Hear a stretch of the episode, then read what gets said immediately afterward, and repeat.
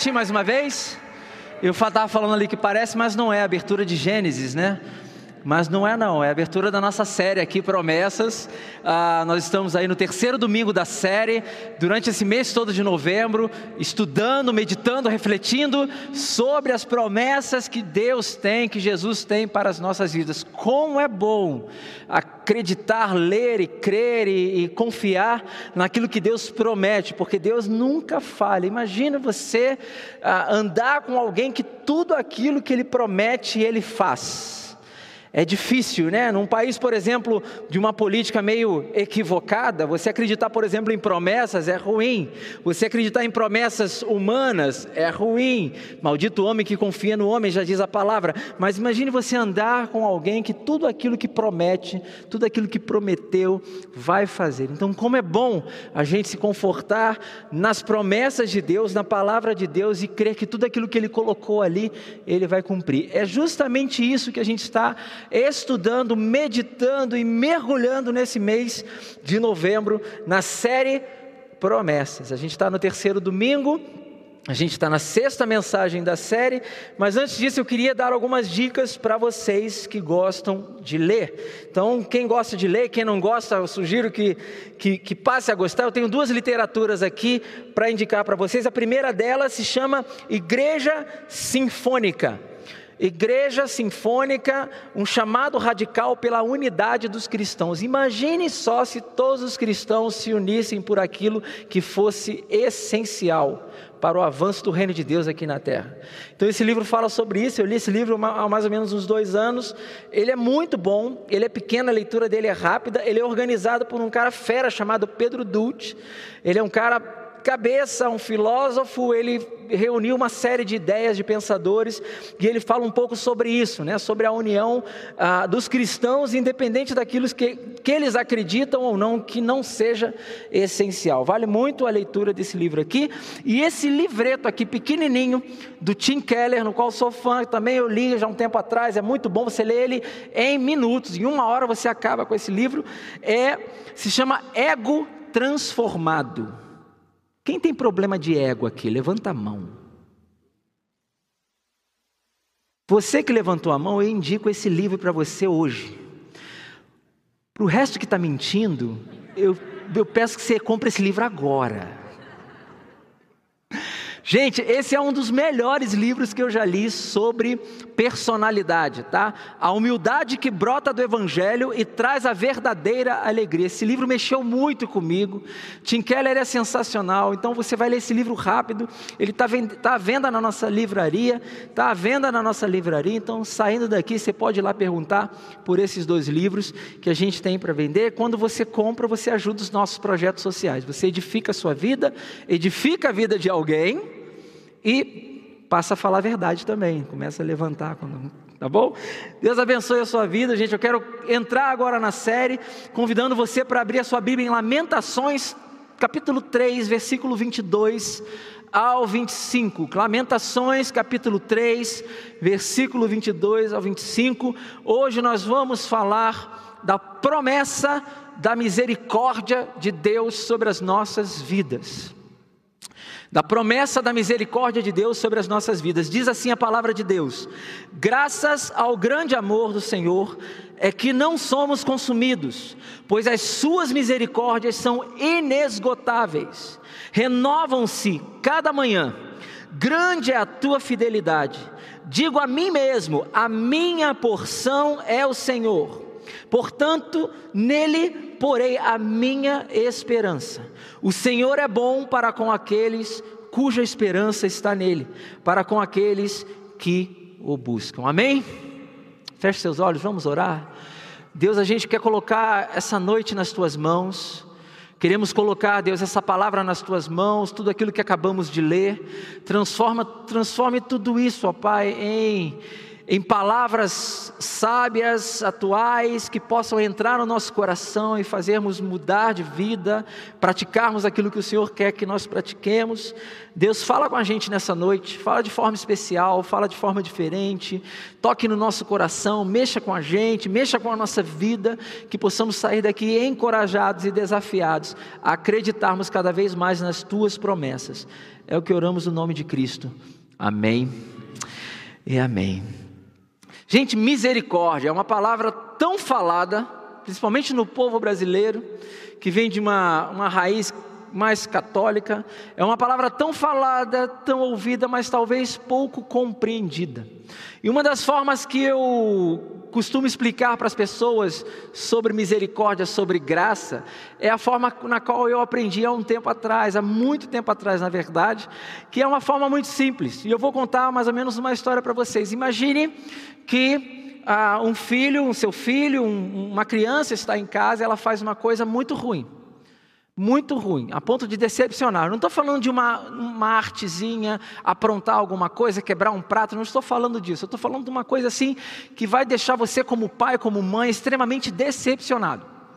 E aí você que está em casa, você que está em casa, vira, vira para o seu filho e fala assim: olha, quando seu pai ou quando a sua mãe chegar em casa, ah, eu vou falar para ele o que você fez. E eu não sei que, que vai ser da sua vida. Quem nunca, quem nunca ouviu essa palavra quando era criança, né? quando seu pai chegar, quando sua mãe chegar e tudo mais. Enfim, aquela criança faz algo terrível, terrível. Não, não, não preciso mensurar, mas alguma coisa que realmente machuca com o seu coração, fere o seu coração, os princípios, realmente deixa você decepcionado. De repente, no final do dia, o pai daquela criança chega, fica sabendo daquilo que a criança fez e também fica bastante decepcionado, com o coração triste por conta daquilo que aquela criança fez. Então, o pai leva a criança para o quarto. O pai leva a criança para o quarto e explica para a criança: olha, o que você fez é muito grave. O que você fez é algo assim que, humanamente falando, não dá para perdoar. Foi decepcionante. Você decepcionou seu pai, decepcionou sua mãe, e por isso a gente vai ter que fazer, vai ter que tomar uma, uma decisão aqui não muito boa. Então aquele pai, ele, a moda antiga, bem vintage, retira a sua cinta, porque antigamente era cinta e nem cinto, né? Retira a sua cinta e enrola no braço. Olha para a criança, a criança olha para o pai, as lágrimas começam a correr no olho, nos olhos daquela criança. E agora os psicólogos estão falando assim: não faça isso, pelo amor de Deus.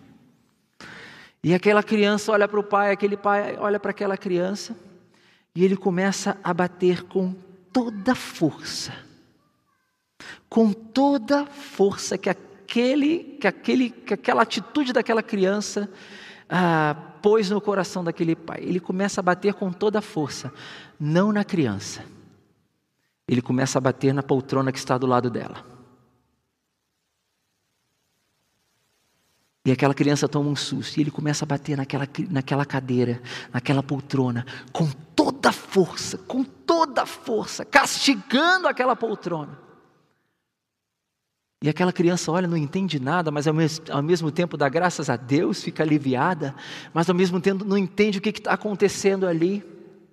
E de repente aquele pai vira para aquela criança e diz o seguinte: essa poltrona foi destruída e era minha poltrona de estimação. Mas eu poupei você de um castigo que você merecia, porque eu te amo. E eu destruí a minha poltrona, porque eu escolhi que ela iria receber o castigo no seu lugar. E ele termina dizendo para aquela criança o seguinte: Não sabe qual é o nome disso, meu filho? Isso se chama misericórdia. Misericórdia. Misericórdia, meus queridos, é você ser poupado de um castigo que você merecia. Você é poupado de algo que você merecia. E por conta de você ser poupado de algo que você merecia, alguém ou alguma coisa sofre esse castigo no seu lugar. E a minha pergunta para você nessa noite: você já ouviu essa história em algum lugar? Éramos nós que está, deveríamos estar naquela cruz ou não? Éramos nós que deveríamos receber o castigo da ira divina, da ira de Deus sobre os nossos pecados, pelos nossos erros, ou não. Mas na verdade, por amor, Deus nos poupou da cruz e colocou naquela cruz o seu filho. E por amor a nós, ele colocou o seu filho, o seu único filho, na verdade, ele colocou a si mesmo naquele lugar, por amor a mim, por amor a você. E uma das, um dos itens que compõe esse ato de amor é a misericórdia. Gente, e é essa misericórdia que entra no escopo da promessa de Deus para as nossas vidas. É essa misericórdia que se renova a cada manhã. É essa misericórdia que é uma promessa de Deus para mim e para você, que todos os dias ela está disponível para mim e para você. Nós merecíamos o castigo por conta dos nossos pecados. Mas, como diz Isaías, o castigo que, que, que nos traz a paz estava sobre ele, esteve sobre ele. Não fomos nós consumidos pelo pecado, mortos por conta do pecado, mas foi Jesus na cruz que foi castigado por nós, assim como essa poltrona de estimação foi castigada pelo dono dela. E o seu filho, no qual ele ama, mesmo tendo errado, errado feio, ele foi poupado por um ato de amor. Isso é misericórdia. Eu espero que a partir de hoje você nunca fale essa palavra como um jargão. E você nunca coloque para dentro do seu vocabulário essa palavra sem antes ser grato a Deus por tudo que você foi poupado. Eu quero dizer para vocês, gente, que misericórdia, a compreensão real da misericórdia, precisa trazer alguns efeitos para a nossa vida. Alguns efeitos da misericórdia de Deus na nossa vida precisam aflorar no meu coração e no seu coração. Eu tenho pelo menos aqui quatro efeitos da misericórdia, de uma vida na qual compreende a misericórdia, quatro efeitos da misericórdia de Deus sobre as nossas vidas. A primeira delas é a gratidão. Uma vez que você entende o ato de misericórdia de Deus na sua vida, você desenvolve o ato de ser grato cada vez mais o tempo todo. Eu acho que a gente, como crente, agradece pouco. E eu às, vezes, eu às vezes acho que nós, como cristãos, agradecemos pouco porque nos lembramos pouco da misericórdia de Deus sobre as nossas vidas. Nos lembramos pouco que nós éramos distante de Deus. Olha o que diz Efésios capítulo 2, versículo 1: Vocês estavam mortos em suas transgressões e pecados. Gente, Efésios está dizendo que eu era morto você era morto. E muitas das vezes nós achamos que fomos nós que encontramos a Deus, mas na verdade foi Deus que nos resgatou. Até porque, gente, se nós estávamos mor mortos, o morto não reage. Morto não reage, a menos que alguém o torne a viver novamente. E Efésios diz, Paulo está dizendo, o apóstolo Paulo está dizendo que nós éramos mortos, estávamos mortos, ou seja, estávamos inertes, sem vidas, sem vida. Éramos mortos e Deus nos tornou vivos novamente por conta da sua misericórdia. Isso deve encher o nosso coração de gratidão. Gratidão. Olha o que começa dizendo a, a, Jeremias em Lamentações, ele diz no capítulo 22: Graças ao grande amor do Senhor é que não somos consumidos. Jeremias entende perfeitamente o que significa misericórdia. Misericórdia é, graças a Deus que eu não sou consumido, graças a Deus que por conta dos meus pecados, por conta do, daquilo que eu fiz que decepciona a Deus profundamente, graças a Deus que por conta disso eu não sou consumido. Porque com aquilo que eu faço, com aquilo que eu sou, com a minha natureza humana pervertida, distante de Deus, depravada, pecaminosa, o caminho natural e o destino natural deveria ser a morte, mas por amor, graças ao grande amor do Senhor é que não somos consumidos. A gente precisa, meus amigos, voltar a agradecer cada vez mais e mais. A gente está terminando um tempo de pandemia. Se Deus quiser, tudo isso vai acabar e você está chegando ao final dela. Agradeça. Quando a gente faz um jantar de Thanksgiving aqui, não é só um jantarzinho para você vir, não, a gente está querendo trazer para a nossa comunidade a cultura da gratidão, porque o, o ato de não agradecer endurece o coração. Tem gente que reclama demais, tem gente que murmura demais, tem gente que agradece de menos. Você vai sempre questionar e você vai sempre questionar Deus sobre alguma coisa, mas eu quero encorajar você nessa noite a fazer o seguinte: nunca, nunca deixe a sua lista de pedidos ou reclamações ou questionamentos sobre Deus maior do que os motivos pelos quais você tem a agradecer. Nunca. Seja a sua lista de gratidão sempre a maior. Encha o seu coração de gratidão. E um dos motivos dessa gratidão é porque, graças a Ele, nós hoje temos vida. Amém? Eu tenho vida, você tem vida, agradeça. A gratidão precisa ser um efeito da compreensão da misericórdia nas nossas vidas. Primeiro efeito. Segunda coisa que a gratidão provoca na nossa vida é a, a atitude, o ato de adoração. Então, primeiro eu falei sobre gratidão. Segundo efeito da misericórdia é a adoração. Jeremias continua dizendo no versículo 23, 23 grande é a tua fidelidade.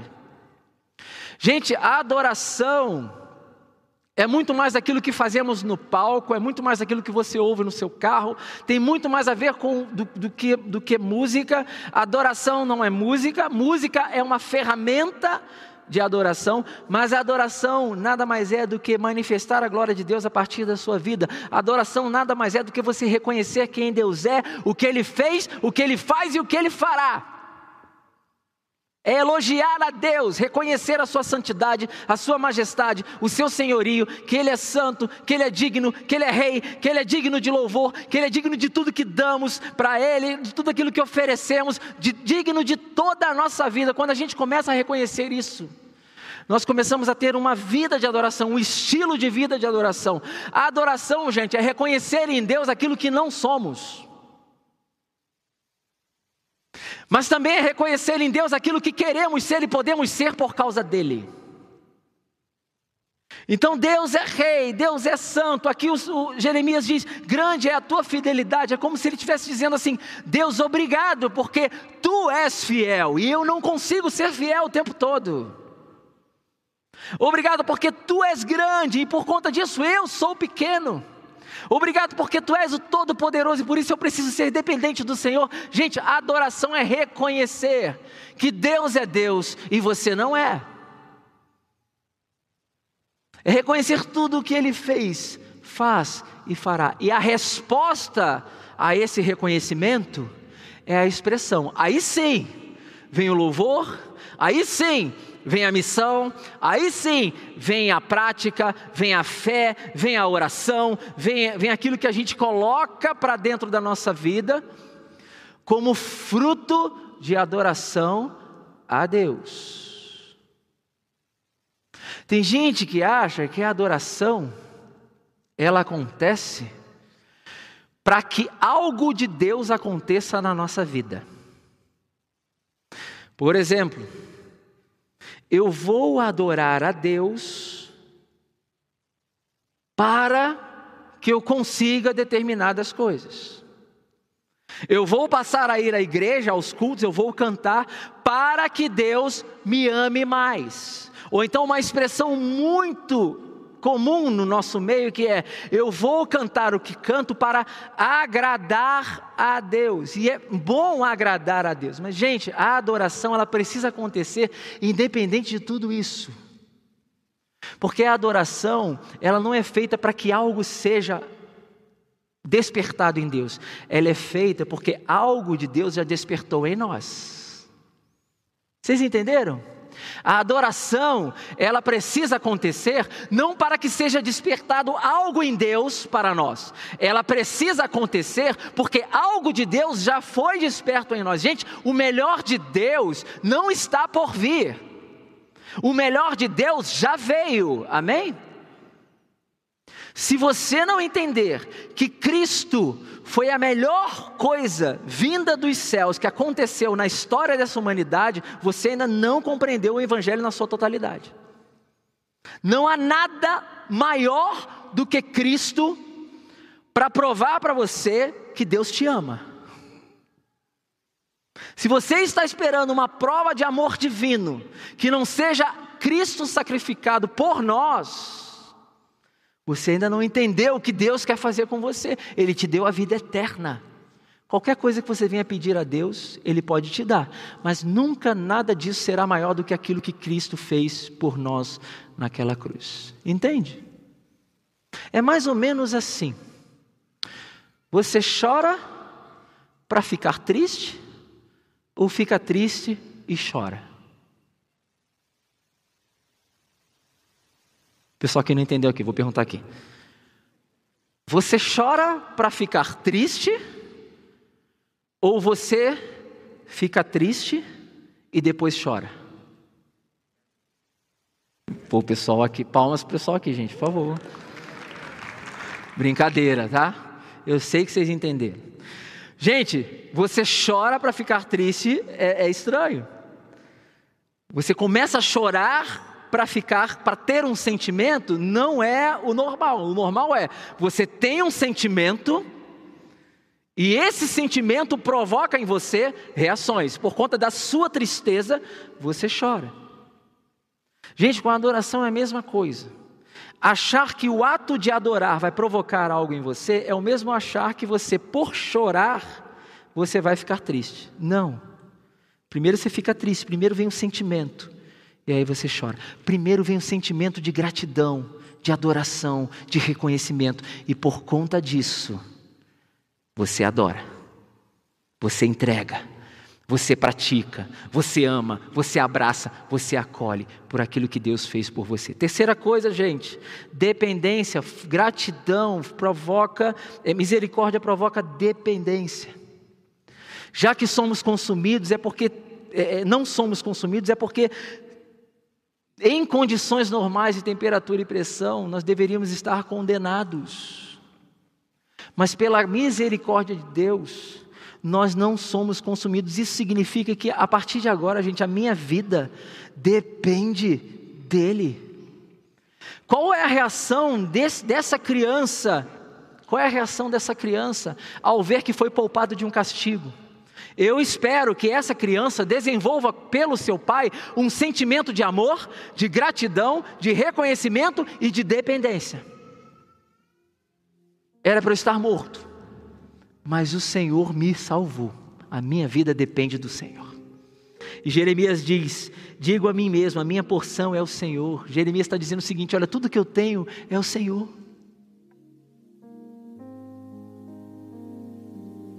Uma das minhas orações para mim mesmo e para todos nós é que a gente possa cada vez mais reconhecer que Deus precisa ser tudo o que temos e tudo o que precisamos. O ápice da vida cristã, da maturidade da vida cristã, deve ser aquela vida cristã onde você entenda que, ainda que você perca tudo e tenha Cristo, você ainda tem tudo. Ainda que você perca tudo na sua vida, se você tem Cristo, você ainda tem tudo, porque Ele é tudo o que você precisa. Ele é tudo o que você precisa, é dependência, a minha porção. Deus, tu, é, tu és tudo o que eu tenho. Eu amo as coisas daqui. Eu amo o meu trabalho, eu amo a minha casa, eu amo as coisas que eu conquistei, mas Deus, ainda que eu perdesse tudo, se eu tivesse o Senhor, eu teria tudo, porque tu és tudo o que eu preciso. Sabe como é que a gente desenvolve isso? Compreendendo a misericórdia de Deus nas nossas vidas. E por último, o último efeito da misericórdia de Deus nas nossas vidas é a esperança. é a esperança. Jeremias diz assim: O Senhor é bom para com aqueles cuja esperança está nele. É para com aqueles que e para com aqueles que o buscam. Que promessa! Tem uma promessa de Deus aqui. Aqueles cuja esperança está em Deus. O Senhor é bom. Você pôs sua esperança em Deus, Deus vai ser bom com você. Você está buscando a Deus, Deus é bom com você. Então, um dos efeitos, o último aqui que eu quero deixar da misericórdia é a esperança. Gente, o que é esperança? Nada mais é do que viver a tua vida com o final dela em mente. Esperança é viver a sua vida olhando para o final. Quando Cristo veio a esse mundo e morreu por nós e Deus deu a vida eterna, sabe o que Ele colocou na nossa vida? A luz do fim do túnel. A diferença daquele que entendeu que Cristo é Senhor e Salvador, para aquele que ainda não se arrependeu dos seus pecados, é que quando aquele que é discípulo de Jesus olha para o final, ele vê uma luz. Enquanto aquele que não entendeu a mensagem do amor do Evangelho, olha para o final e vê tudo escuridão. Deus colocou uma luz no final do túnel e falou o seguinte: quando estiver difícil aqui, olha para lá. Quando estiver apertado aqui, olha para lá. Está doendo? Olha para lá. Está sofrendo? Olha para lá. Esperança é viver a vida com o final dela em mente. Você quer encher o seu coração de esperança? Compreenda que as misericórdias do Senhor se renovam a cada manhã para você. Gratidão, adoração, dependência e esperança são os efeitos da compreensão da misericórdia nas nossas vidas. E aí vem um convite de Deus para mim e para você, com tudo isso que você ouviu aqui. O que, você vai fazer com essa informação? Eu quero dar algumas dicas, alguns direcionamentos para você e para a sua vida. O que, que eu preciso fazer? Uma vez que eu entendi esse verso, uma vez que eu entendi o que, que é misericórdia, o que, que eu preciso fazer? Qual é o meu próximo passo? E aí vem a primeira dica para você: reconheça sempre que Deus é Deus e você não é. Pare de querer ser Deus da sua vida.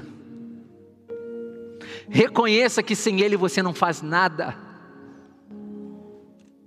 Reconheça que sem Ele você não consegue fazer nada, como diz João capítulo 15, 15. Eu sou a videira, vocês são os ramos. É Deus falando para a gente aqui: sou eu que vou prover a seiva, a vida, sou eu que vou encher você de vida.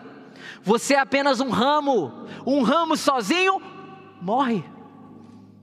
Se alguém permanecer em mim e eu nele, esse dá muito fruto. Outra promessa. Quem permanece em Deus e Deus nela, esse vai dar muito fruto. Eu tenho certeza que você quer dar muito fruto. Eu e você queremos dar muito fruto. O que a gente precisa fazer? Permaneça. E ele continua: Pois sem mim vocês não podem fazer coisa alguma. Primeira dica da noite: reconheça que Deus é Deus e você não é. Pare de querer resolver as coisas sozinho. Pare de querer ser autossuficiente. Pare de querer não pedir ajuda. Pare de querer andar sozinho. Reconheça com todo o orgulho que você tem, com tudo que você conquistou. Eu sei da sua história de vida, eu sei do quanto você batalhou, eu sei do quanto você já conquistou as suas coisas sozinha, sozinho, sozinha. Eu sei do quanto você quer ser independente, mas eu quero dizer uma coisa para você: tratando-se de vida eterna, não há nada que você possa fazer para conquistá-la a não ser colocar a sua vida diante de Deus. Pare de querer ser Deus da sua própria vida. Reconheça que Deus é Deus e você não é, e eu não sou. Número dois, renove-se constantemente no seu relacionamento com Jesus. Gente, relacionamento com Deus é diário, vida cristã é diária. Todo dia você tem que ter um compromisso com Deus e renovar esse compromisso com Ele, é o tempo todo. Uma vez eu vi um pastor falando que a vida cristã é mais ou menos. O crescimento cristão é mais ou menos como você subir numa escada rolante que está descendo. Você já fez isso? Se você fez, está errado. Não deveria. Mas eu já fiz. Quem nunca, né? Vida de adolescente. No auge dos meus 38 anos, estou brincando. Mas o que quando você vê uma criança no shopping subindo uma escada rolante que está descendo? O que, que acontece? Ela precisa ficar subindo o tempo todo. Ela sobe o tempo todo. Ela sobe, ela sobe. E à medida que ela vai se esforçando, ela vai galgando os degraus até chegar lá em cima. Se ela para de subir, o que, que acontece? Ela desce. Se você não renova o teu relacionamento com Deus diariamente, sabe o que, que acontece? Você esfria. Deus não morreu naquela cruz apenas para te encontrar no céu. Deus morreu naquela cruz para trazer os céus para a tua vida hoje. E Ele quer ter um relacionamento com você todos os dias. A palavra diz que as misericórdias do Senhor se renovam todas as manhãs. Todas as manhãs tem coisa nova para a gente. Olha o que, que diz em Lucas capítulo 9, 23. Jesus dizendo: Se alguém quiser acompanhar-me, negue-se a si mesmo, tome diariamente a sua cruz e siga-me. Gente, é diário.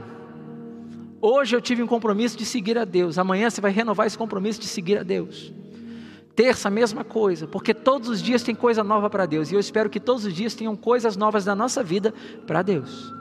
Todos os dias Deus entrega algo novo para você. E a pergunta que você deve fazer a partir de hoje é: para todos os dias, o que que eu posso entregar de novo a Deus? Porque o relacionamento com Ele é diário é constante. Ele disse: Eis que estarei convosco todos os dias. Jesus está com a gente todo dia, então renove-se constantemente no seu relacionamento com Jesus. É uma decisão diária. Terceiro, troque a autoconfiança pela confiança que vem do alto. Troque a autoconfiança pela confiança que vem do alto. Passe a confiar em Deus, unicamente em Deus.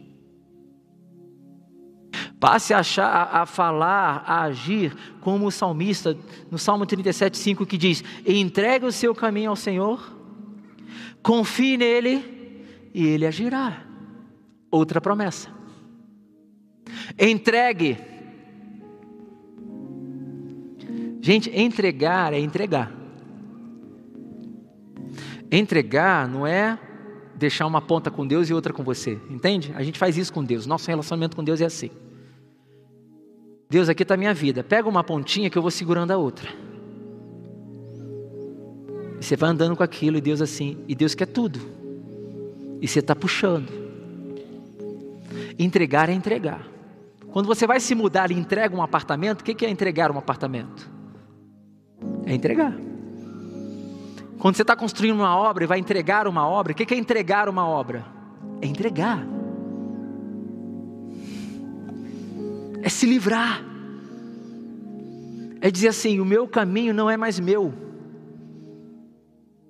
O meu caminho pertence a Deus. Entregue o teu caminho ao Senhor. Confie nele. E aí vem a promessa: se você entregar, se você confiar, Ele vai agir. Ele está prometendo agir, Ele vai agir. E por último, persevere e não pare de buscar. Faça como o profeta Jeremias em Lamentações. Colocou a sua esperança em Deus. O profeta fez isso e nós podemos fazer isso. Persevere. Viva a sua vida com o final dela em mente. Para aqueles que acreditam em Deus, que creem em Jesus, tem luz no fim do túnel, sim. E uma hora a gente vai chegar lá. Uma hora a gente não vai ter mais dor mais choro, mais problema. Porque a gente vai olhar para o final e vai assim, cara, a gente está indo para lá. E ali eu sei que tem um fim disso tudo. Persevere e não pare de buscar. Eu gosto desse salmo lindo, Salmo 63, versículo 1 diz: Deus, tu és o meu Deus, eu te busco intensamente. Não é só eu te busco, eu te busco intensamente, ou seja, com toda a minha intensidade, com toda a minha garra, com toda a minha força, eu te busco intensamente. A minha alma tem sede de ti, todo o meu ser anseia por ti, numa terra seca, exausta e sem água. Apesar da terra seca, eu não vou parar de buscar, eu vou perseverar. Existem mil motivos terrenos para eu desistir da caminhada, mas existe apenas um que vem dos céus para eu continuar perseverando, e esse um se chama Cristo. Que as misericórdias de Deus se renovem a cada manhã, a cada manhã, na minha vida e na sua vida. Como diz um um antivírus famoso, quando eu olho para tudo isso, eu lembro da seguinte frase: Em Jesus, as misericórdias de Deus foram atualizadas. Em Jesus, as misericórdias de Deus foram atualizadas. Você pode repetir isso comigo? Em Jesus, as misericórdias de Deus foram atualizadas. Deus abençoe ricamente a sua vida.